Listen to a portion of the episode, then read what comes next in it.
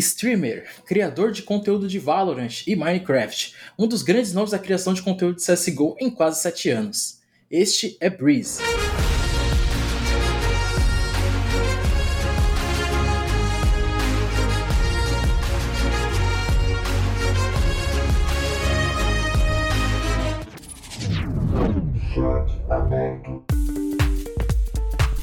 Salve fãs dos esportes, como vocês estão? Fechando essa semana com vocês com o chat aberto, podcast de entrevista da ESPN Esportes Brasil. E logo trocando aquela ideia com um dos nomes mais conhecidos atualmente na criação de conteúdo de Valorant e que recentemente teve um grande feito aí com a comunidade mundial na posição do elo de Radiante. Eu sou Max Alexandre e eu estou junto com ele, Breezy, streamer da Fúria, que tem um bom caminho percorrido aqui no mundo dos games. Fala aí, Breezy, como você está? Opa, tudo bem, Max? Salve galera aí que tá escutando. É, aqui é o Brise e hoje eu tô aqui trocar uma ideia sobre a minha história e falar sobre Valorant, falar sobre o futuro do jogo e vai ser legal demais. E cara, a gente vê que você começou bastante cedo, né? Você, você não é uma pessoa tão velha assim, né? Não, não sei se você vai falar que 20 anos é tão velho assim, né, bicho? é, não, acabei de fazer 21 e, cara, não acho que eu não sou tão velho não. Então tamo aí. Ó, eu fiz 26 recentemente, cara, então posso te falar que eu tô tô a quatro passos aí dos 30.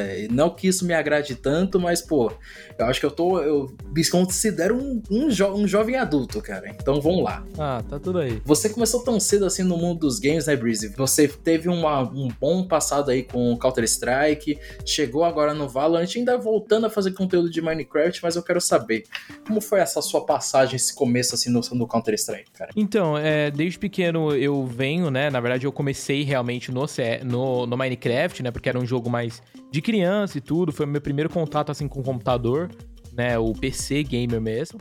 Mas antes eu já tinha um contato com o Call of Duty, né? No, no console, na época do Call of Duty Black Ops 1 e tudo mais. Nesse Call of Duty eu, eu, eu gostei muito do jeito de trocar tiro, né? Um jogo, jogos de tiro, só que eu era muito pequeno pra época. E aí a minha família não deixava, né? Era meio complicado. Mas mesmo assim, quando eu vi eu, que eu consegui instalar um Counter-Strike, eu achei o Counter-Strike quando eu tinha uns 12, 13 anos por aí. O começo do Counter-Strike Go.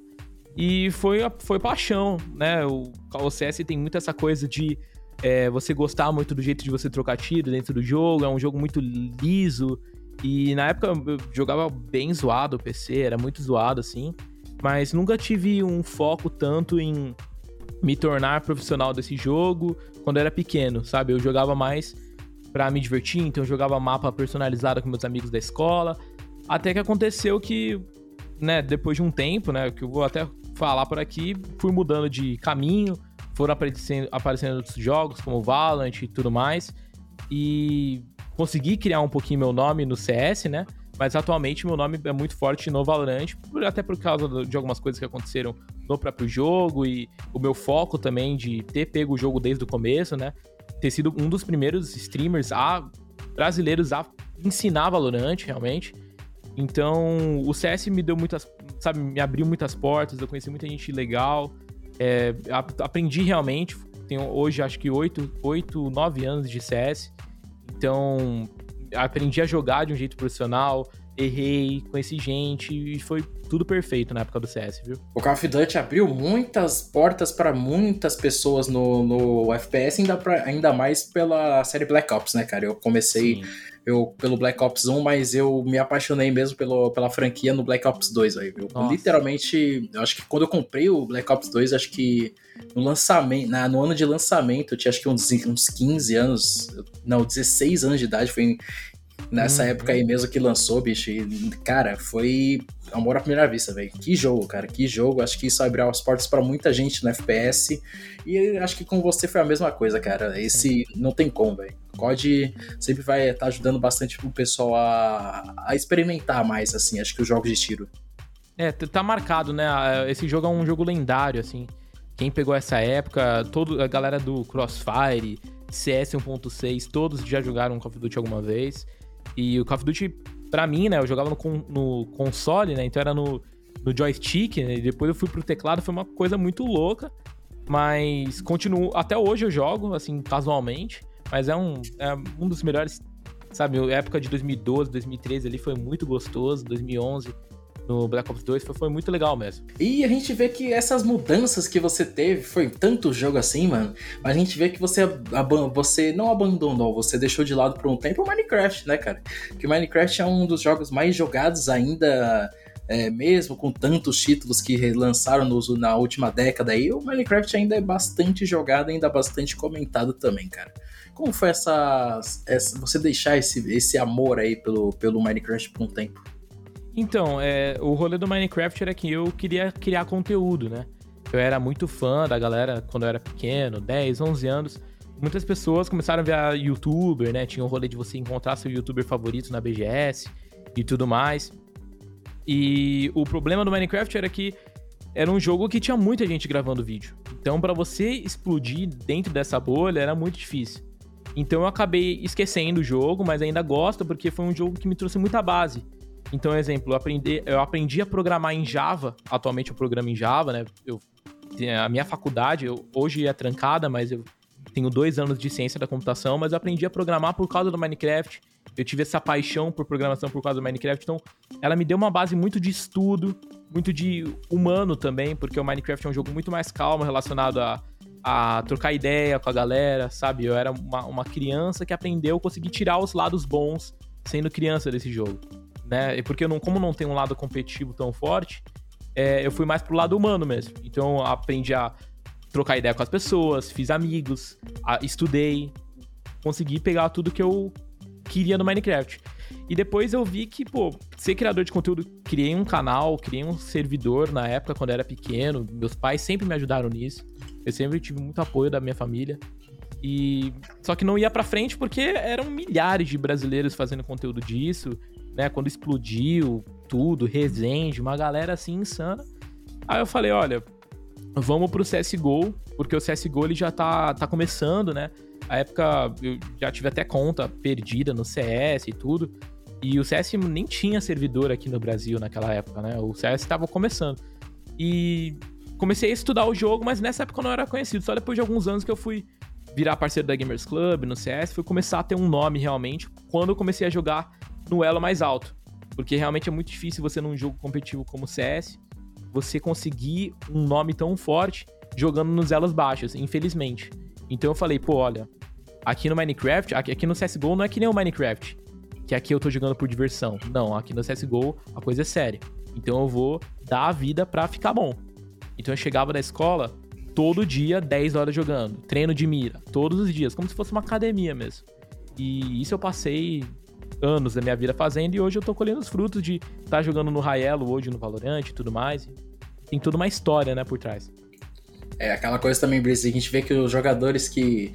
A questão de conteúdo a gente vê que hoje em dia no Counter-Strike tá dividido em duas partes. Ou você é um pro player que, que streama bastante, joga bastante conteúdo de aprendizado, ou é aquele pro player que gosta de, de zoar. Que eu acho que é o caso Isso. do que é o caso do Fallen, que ele usa bastante conteúdo para ensinar, para uhum. instruir, e eu, eu, gosto de dar o exemplo do FNX, que o cara, o cara literalmente Sim.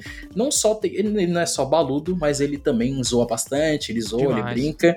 E tem o caso dos memes, que é o caso do pessoal do Gaulês, do Liminha, do, do Michel, tanto uhum. do Lindinho, que eles são o pessoal que usa mais o conteúdo mais de humor. Um conteúdo de humor que dá certo. O pessoal gosta de ser um, fazer um conteúdo de, de, descontraído e eu gosto. E, eu, e, é uma coisa que a gente não fica só preso só na, na coisa séria também, cara.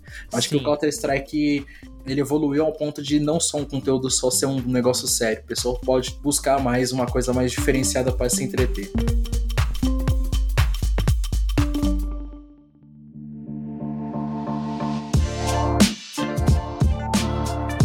Breezy, a gente fala agora, você falou, mencionou Valorant. Como que foi essa sua essa migração? Porque bem, é, a gente vê que é bem difícil um jogador não só migrar de um jogo, uma, uma, um foco total de um conteúdo de um jogo para outro, e também a, o, o, seu próprio público ter que mudar o foco total também, né, cara? Porque o pessoal tá bem acostumado com uma coisa, depois já mudar bruscamente para outra é bem complicado. Não, então, é, só dando uma história, assim, antes de eu migrar pro Valorant, né? O meu boom no CS foi quando eu participei de um campeonato chamado Tribal All Stars, do Gaules, né? Quando o Gaules já tinha estourado muito, ali em 2017, 2018. É, em 2018, 2019, ele, quando o Gaules realmente estourou muito, ele fez um campeonato presencial. Aí chegou até as finais, joguei com o Michel, eu, Michel, do lado, contra o BRN. Esse campeonato me fez me destacar muito. Porque como eu era parceiro da Gamers, da Gamers Club, né, que foi uma das empresas que patrocinaram esse campeonato do Gaules, é, eu consegui me destacar. Então tem, tem vários clipes do Gaules falando de mim. E ele me influenciou muito na minha carreira. Eu sou muito grato a ele. Sou realmente é uma pessoa muito abençoada, assim, que me ajudou muito. E é, esse engajamento dele fez com que o meu canal saísse de uma média de viewers relativamente é, sólida, né? De uma, poucas pessoas assim, e começou a engajar mais organicamente. Porque as pessoas começaram a me conhecer através desses clipes. E nisso o CS estava muito legal, sabe? Tipo, 2019 foi um ano perfeito para mim na Twitch e em criação de conteúdo. Aí comecei. Eu, é, eu, nesse momento, em 2019, eu tava fazendo faculdade também, né? E é, tava difícil, né? A faculdade de ciência da computação é uma faculdade bem pesada. E eu não sabia muito o caminho se eu queria virar pro player, se eu queria focar na área de criação de conteúdo, se eu parava a faculdade, se eu continuava live e tudo mais. Quando chegou 2020, né? Virou o ano, tava lá no CS, normal, chegou a pandemia. Né? E quando chegou a pandemia, chegou a aula online da faculdade, foi uma coisa triste, assim. Eu falei, mano, cara, tô tendo cálculo 3 em. Sabe, cálculo? Tô tendo cálculo aqui na faculdade EAD, cara. Eu não tô aguentando, tá difícil. Entendeu? ah, não, tava, tava muito difícil. Tava, tava bem hard, assim, algoritmo e tudo. Aí eu falei, meu Deus, cara, eu não sei. Aí, toma. Lançaram Valorant. Na hora que lançaram Valorant, eu recebi uma proposta da Fúria. E aí foi um mix, assim, de emoções, tipo, porque é, foi praticamente quando eu tranquei a faculdade, eu tomei uma decisão muito louca. Um, uma semana depois, eu recebi a resposta que eu tinha passado entre milhares de pessoas, 10 tinham sido selecionadas. Eu fui uma das 10 que foram selecionadas. E simplesmente eu entrei na Fúria, tranquei a faculdade e o Valorant foi lançado. Foi uma coisa muito louca mesmo e comecei a criar conteúdo, eu fui. Comecei a, tipo, é, ensinar pessoas a jogarem Valorant desde o começo. Então a gente pegava o que os gringos é, jogavam, né? Porque os gringos tinham acesso antes que todos os brasileiros. Então a gente pegava todos os vídeos na live e falava, mano, essa gente aqui, ela é verde. A gente nem sabia o nome. A gente tem até tem um bloco de notas muito famoso que eu guardo aqui no meu computador, que é assim, Solva. É, tem um arco. Esse arco é a habilidade E. A gente ia fazendo um, um sumário mesmo de tudo, listando, fichando cada coisa que tinha no jogo. E quando lançou o jogo, a gente já tava assim, totalmente esperto do que estava acontecendo. É totalmente nerd mesmo. Então começou o jogo, eu ensinava os caras a. É, é, a jogar. Era muito louco. Então. E a, depois, futuramente, quando lançou o jogo, a gente ganhou o primeiro campeonato, né? Campeonato barra show match, que foi o Twitch Rivals. Que foi o primeiro Twitch Rivals do, do Valorant que a gente ganhou aí. Eu, a XT, o Yetis, foi, foi muito legal. E você falou dessa entrada na Fúria, né, Breezy? Nossa. A Fúria, acho que eu posso contar nos dedos o número de, de organizações brasileiras que estão dando certo, cara. Se eu fosse falar, acho que umas quatro, assim, que estão dando bastante, acho que eu posso falar Loud, Fúria, Los Grandes, e, e, acho que facilmente, talvez, que tá, tá começando a abrir as portas tipo, saindo daquela coisa muito cabeça, muito séria e abrindo portas para uma, uma coisa mais descontraída também. A gente vê o fluxo também tá crescendo, chegou no seu segundo ano nos esportes, completou um ano, agora tá entrou no seu segundo ano. E cara, como é entrar, você está dentro da Fúria? Porque a Fúria não é só foco no Counter-Strike, a gente vê que eles estão investindo também até em streamer, eles investiram no, em streamer de xadrez, no, em jogador de xadrez, agora eles têm, uhum. uh, posso dizer o exemplo da atriz também, que é uma, que é uma atriz, uhum. é uma streamer e atriz, e, e, e, a Fúria tá abrindo portas não só para os esportes, mas para todo lado, cara. Eu quero saber como você lá dentro, como tá sendo essa, essa vivência dentro da Fúria. Então, agora em abril, vou completar dois anos já de Fúria. É, a gente começou esse projeto, a gente começou esse projeto de streamers, né? E o projeto de streamers foi abrindo muitos espaços, assim, para novas carreiras dentro dos streamers, né? Porque não necessariamente streamer tem que ser a pessoa que só joga games, né? Pode ser uma pessoa que nem atriz, que faz um conteúdo IRL, pode ser o, o Fink, que é surfista, que tá no. Sabe? É, é, tudo a Fúria tá tentando englobar. Então, tá, assim, é um sonho tá na Fúria, eu só tenho coisas boas a, a falar sobre a org. Eles me deram muitas oportunidades de conseguir divulgar meu conteúdo. Ah, eu sou muito grato pela oportunidade também. É, eu acho que eu sempre fui. Acho que o rolê da Fúria é você sempre focar em ser o furioso mesmo, tipo, em todo um jeito de ter o sangue da organização. E isso envolve vários aspectos, assim, até da sua. Até do seu jeito, sabe? Então, a Fúria sempre vai estar tá focando em umas pessoas que são mais são mais de boas para conversar, pessoas que são mais conseguem ser mais resilientes. E eu acho que eu consigo ter essa calma e acho que foi um dos, um dos jeitos que me selecionaram. Se fui um cara muito de boas assim para trocar ideia e, e ajudar as pessoas também. Então, muito isso é falado até nas reuniões dentro da organização, é você ter o estilo fúria mesmo dentro de você, o mesmo, sabe, o sangue. E isso é uma identidade que a gente tem entre os streamers e tudo. E é muito legal, sabe? É o apoio que a gente tem. A Fúria, depois de um, uns meses que a gente passou sendo streamer, eles viraram parceiros da Twitch, o que é muito legal, porque a gente tem acesso direto com a galera da Twitch mesmo, que é a nossa plataforma de live. E, cara, esse ano vai ser estouro, novas novidades vão vir aí. Vai ser, vai ser muito legal, vai ser muito legal mesmo.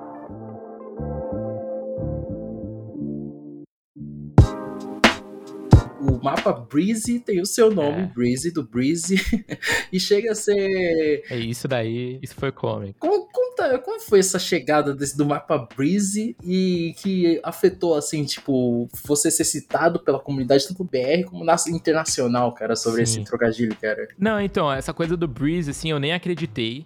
Né, tipo, eu não acreditei no, no começo, quando lançaram, né? Até tem uma amiga minha que era a Eve, é, a Evezinha, ela mandava todas as coisas, assim, de vazamentos, de coisas assim no, no Twitter.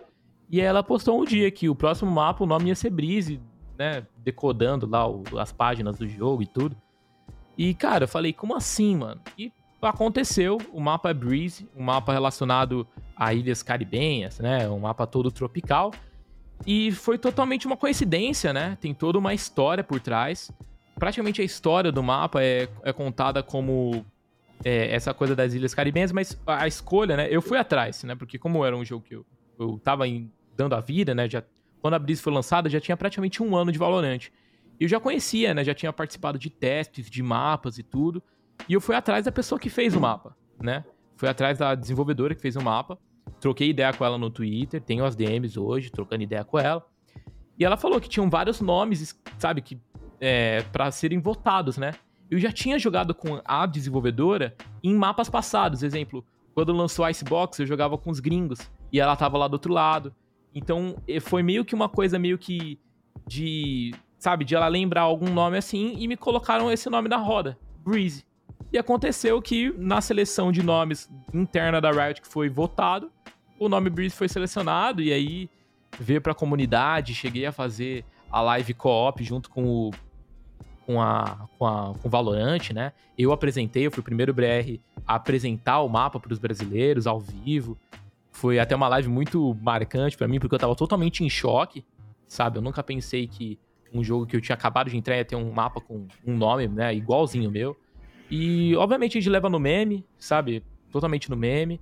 Não é algo que eu fico me vangloriando, assim, tipo, meu Deus, o mapa é meu nome. Não, é, aconteceu, assim, é totalmente casual, sabe? No meme trocar ideia com os amigos mesmo.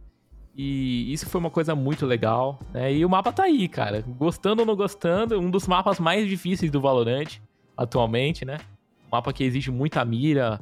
É, totalmente. Agora a Riot vem atualizando o mapa para ele ficar um mapa mais de habilidade, né? Mas um mapa totalmente mira.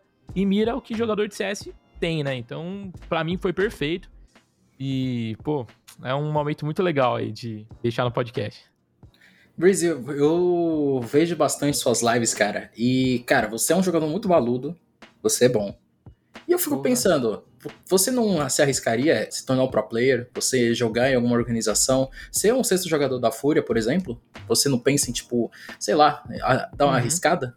Não, assim, isso daí é uma, é uma coisa que eu sou bem comentado. Obrigado aí pelas, pelas palavras também.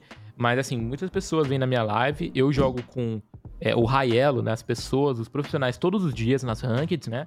O ambiente de ranked é bem diferente do ambiente é, é profissional, né? Mas em relação a essa coisa do profissional, várias coisas estão no caminho, né? Tipo, exemplo, várias coisas para eu tomar a decisão. Exemplo, esse ano eu sinto que eu quero mais ficar na, na criação de conteúdo e tudo mais. Já tive, sim, é, propostas para jogar profissionalmente, mas eu escolhi continuar na minha org, na Fúria, criando conteúdo para eles.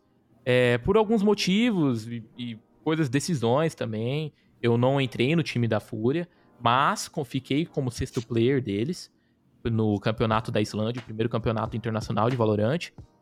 E foi acontecendo. Acho que assim, hoje, se eu quisesse assim jogar, eu, eu jogaria assim.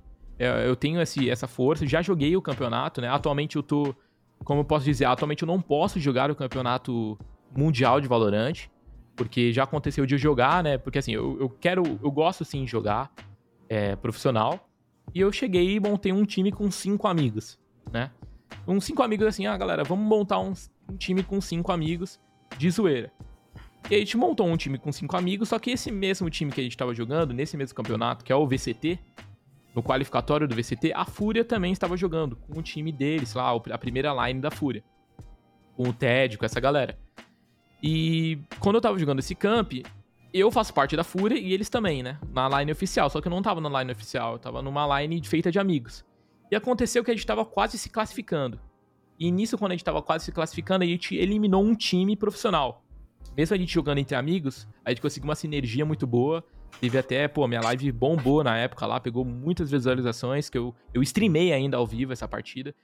E eu consegui matar 40 contra um time, 40 kills é bastante, assim, no mapa, contra um time que era profissional, que recebia para jogar e tudo mais. E foi algo que marcou muito. E aí a galera foi pegar na regra, né, e falou que eu não podia jogar, porque existe um termo, né?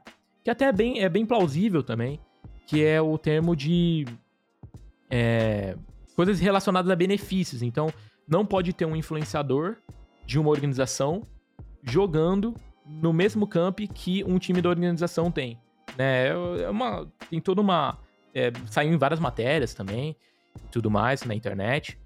E foi algo que atualmente hoje eu não posso jogar. Né? Estando na Fúria, não posso jogar e qualquer influenciador também é, não pode jogar o campeonato que a sua organização principal está. Então é isso, sabe? Eu tenho essa sede de jogar, sim. Muitas pessoas me mandam até DMs falando que me apoiam e isso, isso me deixa com o coração muito feliz mesmo.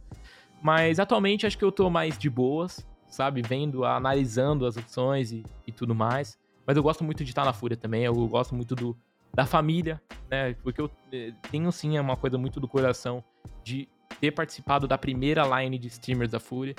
E é algo que é muito difícil de quebrar atualmente. Então,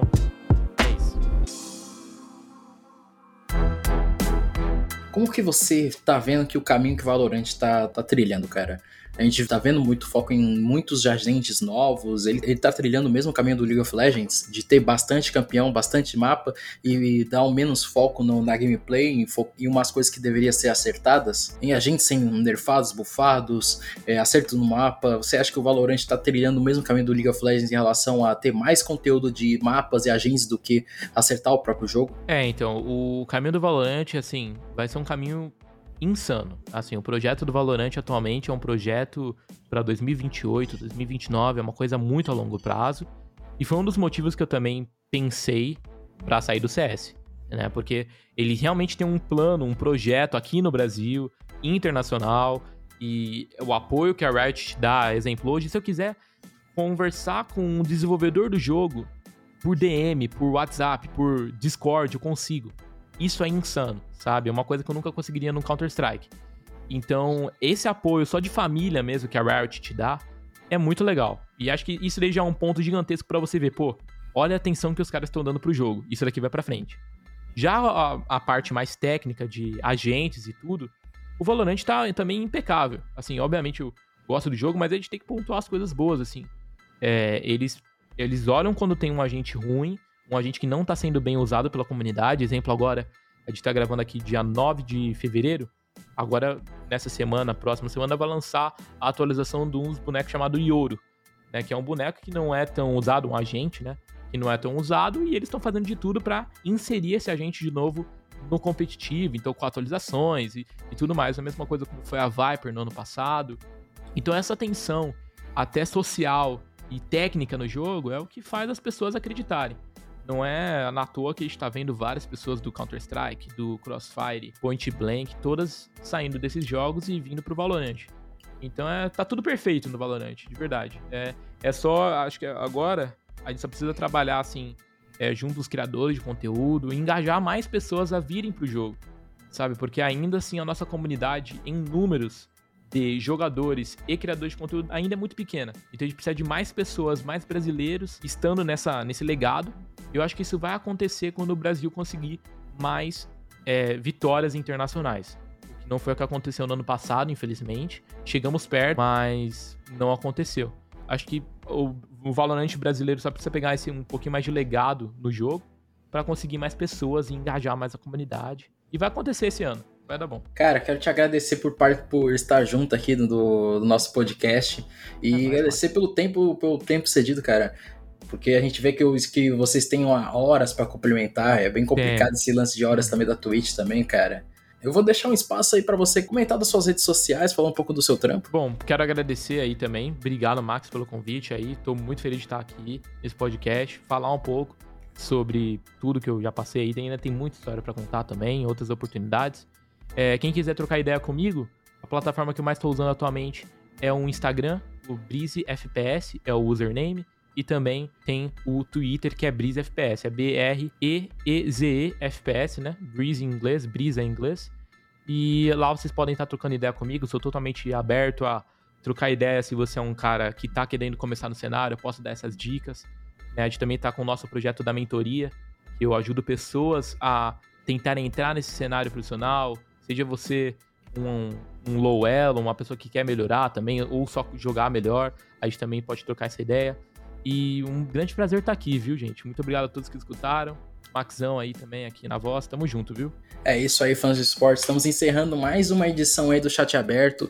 Muito obrigado aí pela sua audiência. E não se esqueçam de nos seguir nas, tanto nas redes sociais, tanto no Twitter como no Facebook, ESPN Esportes Brasil. Eu fico por aqui, um grande abraço e tchau, tchau.